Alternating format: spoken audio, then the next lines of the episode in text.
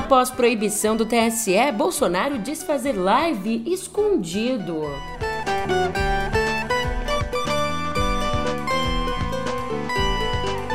E também por aqui todos os detalhes do debate presidencial que aconteceu no fim de semana.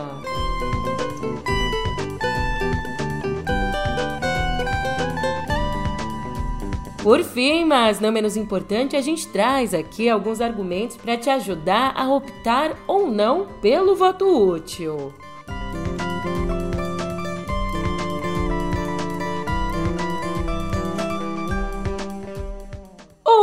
Ótimo dia, uma ótima tarde, uma ótima noite para você. Eu sou a Julia Keck e vem cá, como é que você tá, hein? Nessa segunda, dia 26, eu te conto que por aqui tá tudo muito bem, tá tudo ótimo, porque essa é a última segunda antes do primeiro turno das eleições. Você já pensou nisso? A próxima segunda, quando a gente começar a conversar aqui, a gente já vai ter o resultado do primeiro turno. Aguenta coração! E é claro, então, que a gente vai juntinho aqui nessa reta final, sabe onde? No pé do ouvido.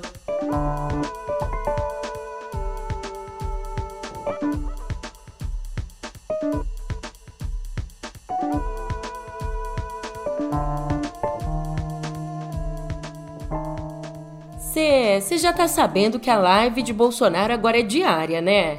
Então, ontem, para variar, ele fez a live dele, mas fez a live num local não identificado. Mas calma, tá tudo bem com o presidente, ele ainda vive no Alvorada. Ainda. Só que o corregedor do Tribunal Superior Eleitoral, ministro Benedito Gonçalves, proibiu o presidente Jair Bolsonaro de usar os palácios da Alvorada e do Planalto nas gravações para a campanha eleitoral. Aí, nessas lives, o ministro também vetou o uso de recursos e pessoal da presidência, especialmente o tradutor de Libras, já que Bolsonaro só tem acesso a tudo isso por ser presidente da República. Recursos, então, que os outros candidatos não têm acesso. Bem, diante disso, o Planalto e a campanha da reeleição não informaram onde foi feita a bendita live. Será que o TSE sabe onde é que eu estou fazendo essa live? Ah, escondido, né? como se fosse aqui um, um cara nas trevas. Será que ele está no Alvorada? Né? Descumprindo hoje no TSE? O TSE, meu Deus, que preocupação TSE. A preocupação com transparência vocês não têm. A preocupação com transparência eleitoral vocês não têm. Zero. Ainda mais cedo, Bolsonaro classificou a decisão de Gonçalves como estapafúrdia e disse que não a cumpriria. Alvorada. Hoje vai ter lá. É uma decisão estapafúrdia. Invasão de minha propriedade privada. Enquanto eu for presidente, eu na minha casa. Mas pretende Sempre. No despacho, o ministro ressaltou que os palácios não são propriedade privada e que têm os seus custos bancados com recursos públicos, o meu, o seu dinheiro. Agora, Bolsonaro que sabe, se ele quiser aí descumprir a determinação segundo o TSE, vai ter que desembolsar uma graninha, pagando uma multa de 20 mil reais. Mas essas lives aí são fichinha perto de uma outra interrogação que tem tirado o sono do TSE. Os técnicos do tribunal andam bem preocupados, sabe com o quê? Um aumento no número de mesários voluntários na eleição desse ano. Para essa votação, 830 mil se voluntariaram, contra 430 mil em 2018. Daí, os técnicos estão é com medo que tenha havido uma inscrição combinada de mesários bolsonaristas. Uma, uma inscrição combinada com o objetivo de burlar algumas regras, como a retenção de celulares, os celulares que são proibidos ali na cabine de votação. Outro assunto que não saiu da boca do povo é o debate entre os candidatos ao Planalto, debate que aconteceu na noite de sábado, em formato de pool realizado pelo SBT, pelo portal Terra, Veja, Estadão e Nova Brasil FM. Obviamente, os principais alvos da noite foram o ex-presidente Lula, que não compareceu, e Bolsonaro, os dois que estão à frente nas pesquisas. E quem foi um dos mais enfáticos nos ataques a Lula foi o ex-ministro Ciro Gomes.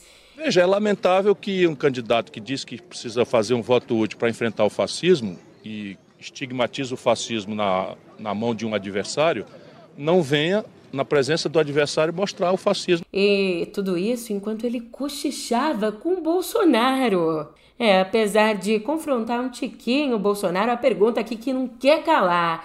O certo é a gente falar Ciro Naro ou Bolsociro? Eita lasqueira! Por parte da senadora Simone Tebet Soraya Tronic, não teve cochichinho com o presidente, não. Simone rasgou o verbo e classificou o orçamento secreto como corrupção do governo federal. Vamos aos fatos. Você não trabalha, anda de jet ski e moto e não conhece a realidade do Brasil. Por isso é que diz e disse que o Brasil não tem fome. Ora, candidato, você cortou mais de 90% dos programas do dinheiro para casas populares, para delegacias da mulher, tirou dinheiro de creches e de escolas, assim, sabe para quê? Para que não, para pagar orçamento secreto, para comprar apoio no Congresso Nacional. Isso é corrupção. Hoje as nossas crianças estão comendo bolacha e suco em pó.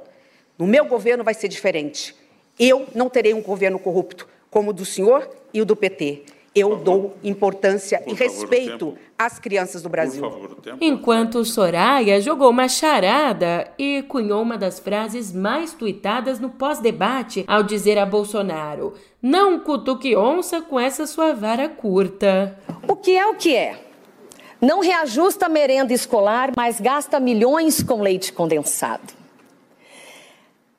Tira remédio da farmácia popular mas mantém a compra de Viagra.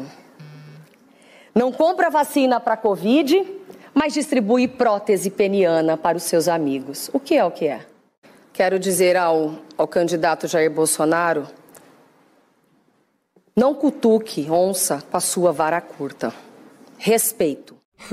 e o presidente contou ali com uma ajuda uma ajuda meio bizarra, uma ajuda que veio na figura do padre de Taubaté. É claro, com todo respeito a Taubaté, Bolsonaro contou com a ajuda do pseudo-padre Kelmon, que chegou a criticar os ataques dos adversários a Bolsonaro. A minha opinião é que o senhor tem ajudado muito esse país e nós estamos vendo aqui é, um massacre.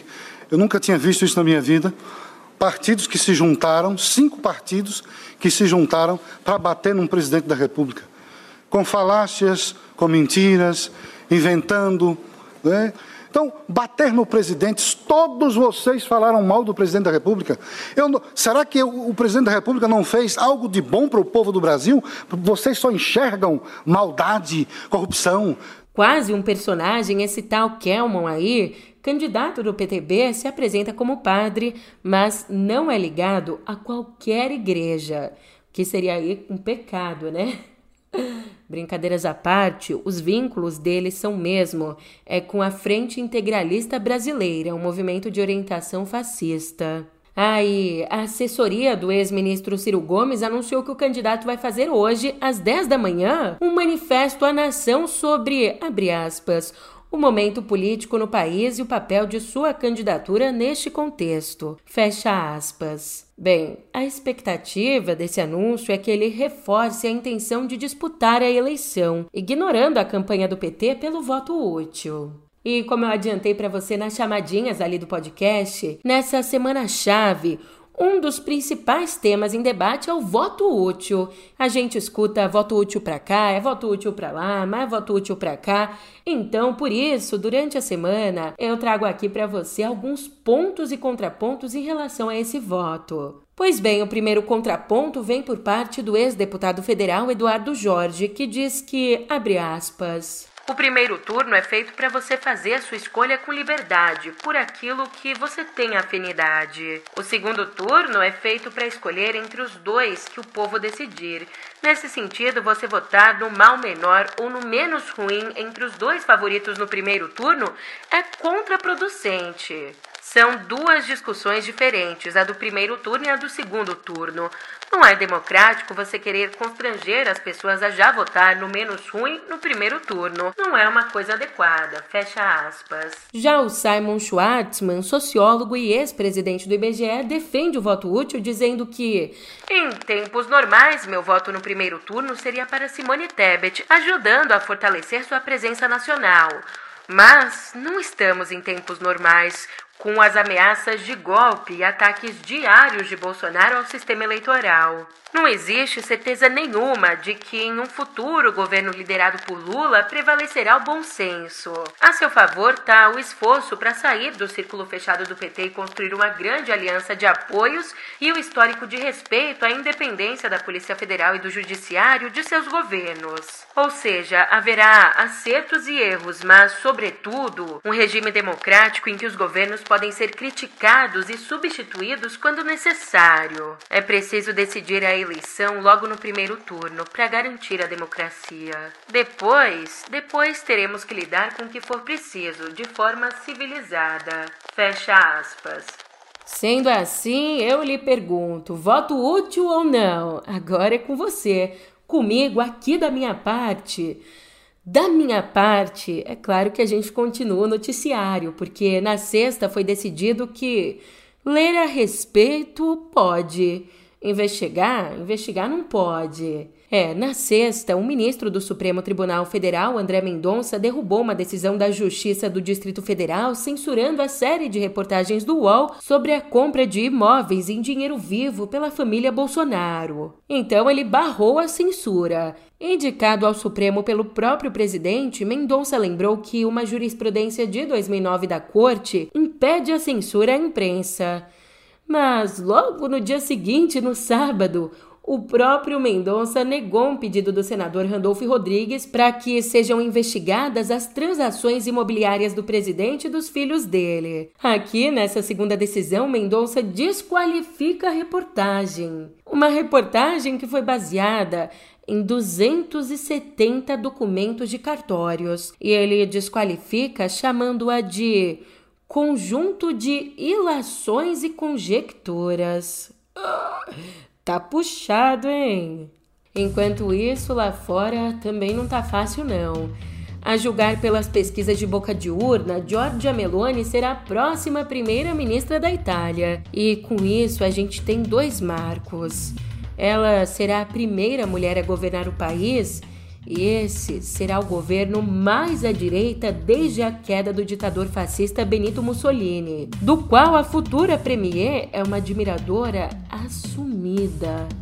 E pulando para o Irã, ao menos 35 pessoas, incluindo cinco milicianos pró-governo, morreram em protestos que tomaram as ruas de mais de 40 cidades. A nova onda de atos contra o regime dos ayatollahs eclodiu com a morte ainda não explicada da jovem Massamine, de 22 anos, que foi presa por não usar o hijab, o véu islâmico, que está aí fixado dentro das regras religiosas. Daí, a cobrança de explicações a respeito da morte dela evoluiu para protestos por mais democracia e direitos para as mulheres e menos repressão político-religiosa. E o governo, comandado de fato pelo Ayatollah Ali Khamenei, tem respondido a esses atos com violência, prisão de ativistas e jornalistas e bloqueio às redes sociais.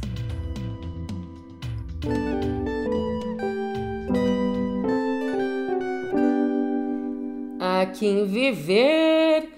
Ave Maria, a quem viver, eu te conto que o governo Bolsonaro tem reduzido o número de entregas de cisternas, uma tecnologia importantíssima para garantir água às famílias que convivem com a seca.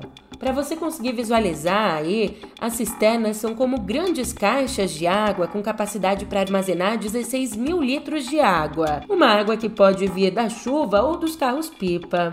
Só que nos últimos meses o governo só tem executado contratos antigos ou feito as novas caixas d'água com verbas de emendas parlamentares. Em junho, para você ter uma ideia, o programa só entregou 18 cisternas.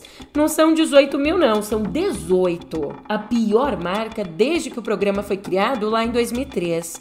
E entre 2003 até 2018, o ano que Bolsonaro se elegeu, foram entregues 929 mil cisternas. Agora, de janeiro de 2019, o primeiro ano do governo, até esse mês de junho, foram entregues 37.600. Outra notícia: a pesquisa do orgulho divulgada pelo Instituto Datafolha aponta que ao menos 9,3% da população brasileira se identifica como LGBTQIA. E assim, na verdade, esse percentual pode ser maior, já que 8% dos entrevistados não quiseram responder. GLBT Diversidade. Essa pesquisa ouviu 3.674 indivíduos em 120 municípios das cinco regiões do país. E a maior taxa dos que se identificam com a sigla são jovens mais escolarizados, solteiros e sem filhos.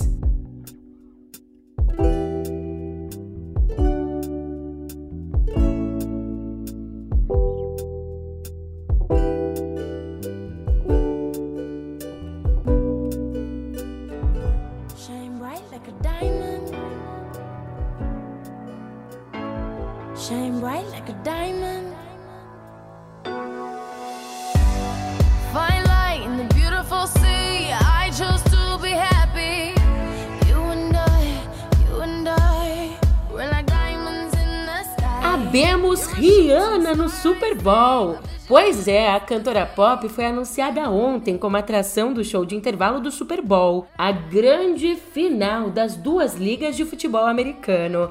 Essa é a primeira vez que ela vai se apresentar no evento, considerado um dos mais importantes do esporte no mundo e vitrine para astros como Michael Jackson, Rolling Stones, Madonna, Prince e muitos, muitos outros. E agora a gente aqui, ó, segura a ansiedade para assistir o show, porque o Super Bowl vai acontecer no dia 12 de fevereiro em Glendale, no Arizona.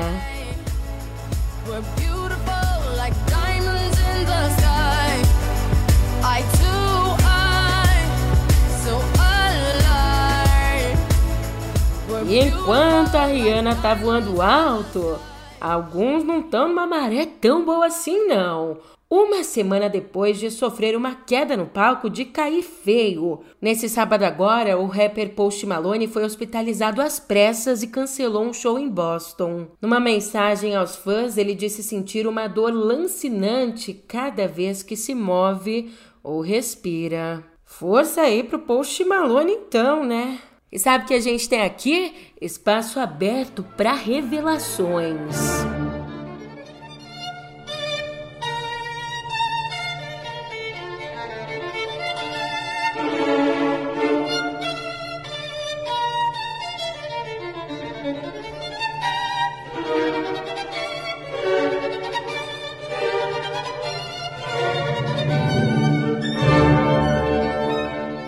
Tendo só 17 anos. É, não são 17 anos de carreira, não. São 17 anos de vida. Portanto, tendo só 17 anos, o violinista brasileiro Guido Santana fez história ao vencer em Viena o concurso Fritz Keisler, uma das mais importantes competições de música erudita no mundo. Ali, ele executou de uma forma perfeita o Concerto para Violino em Ré Maior, Opus 77, composto por Brahms em 1878.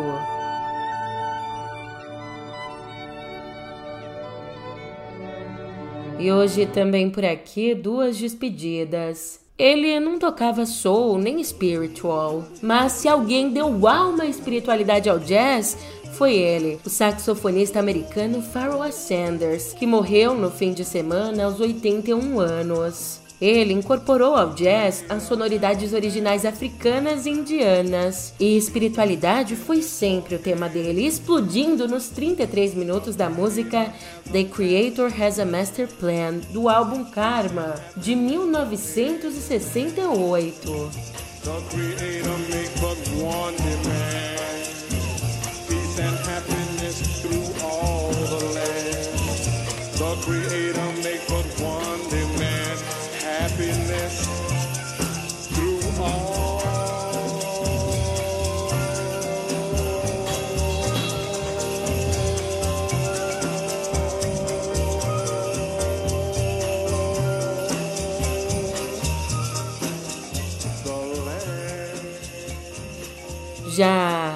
Outra despedida, abre aspas.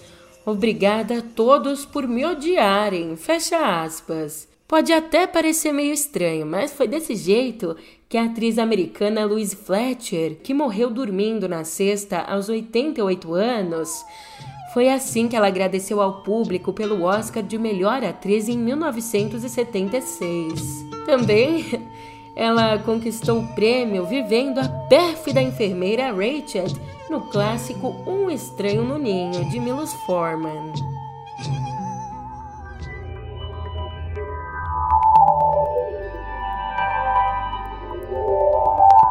Alô, alô, você que adora registrar tudo no Instagram. O carro da novidade tá passando na sua rua.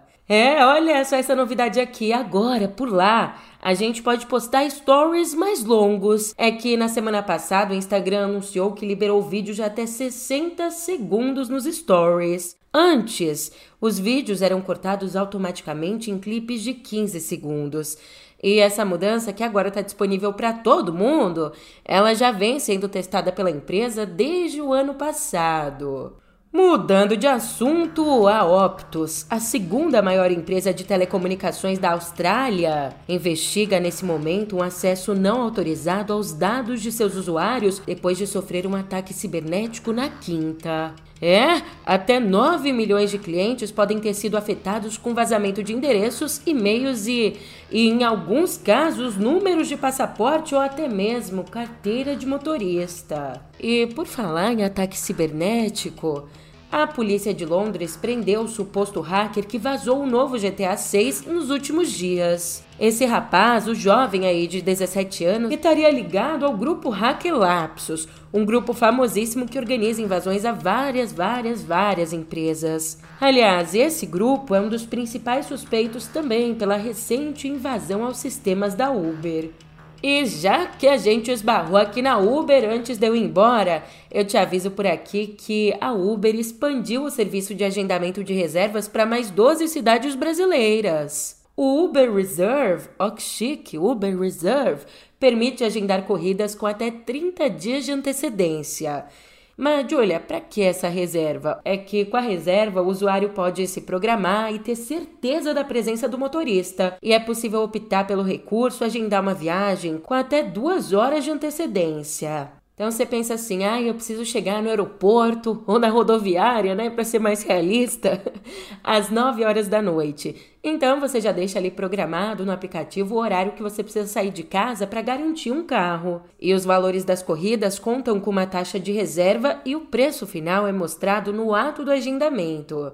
Ufa! Agora sim eu vou aproveitar aqui pegar uma carona e depois dessa avalanche de notícias eu vou me despedindo. Eu tô indo nessa, mas a gente se vê por aqui amanhã. Até lá!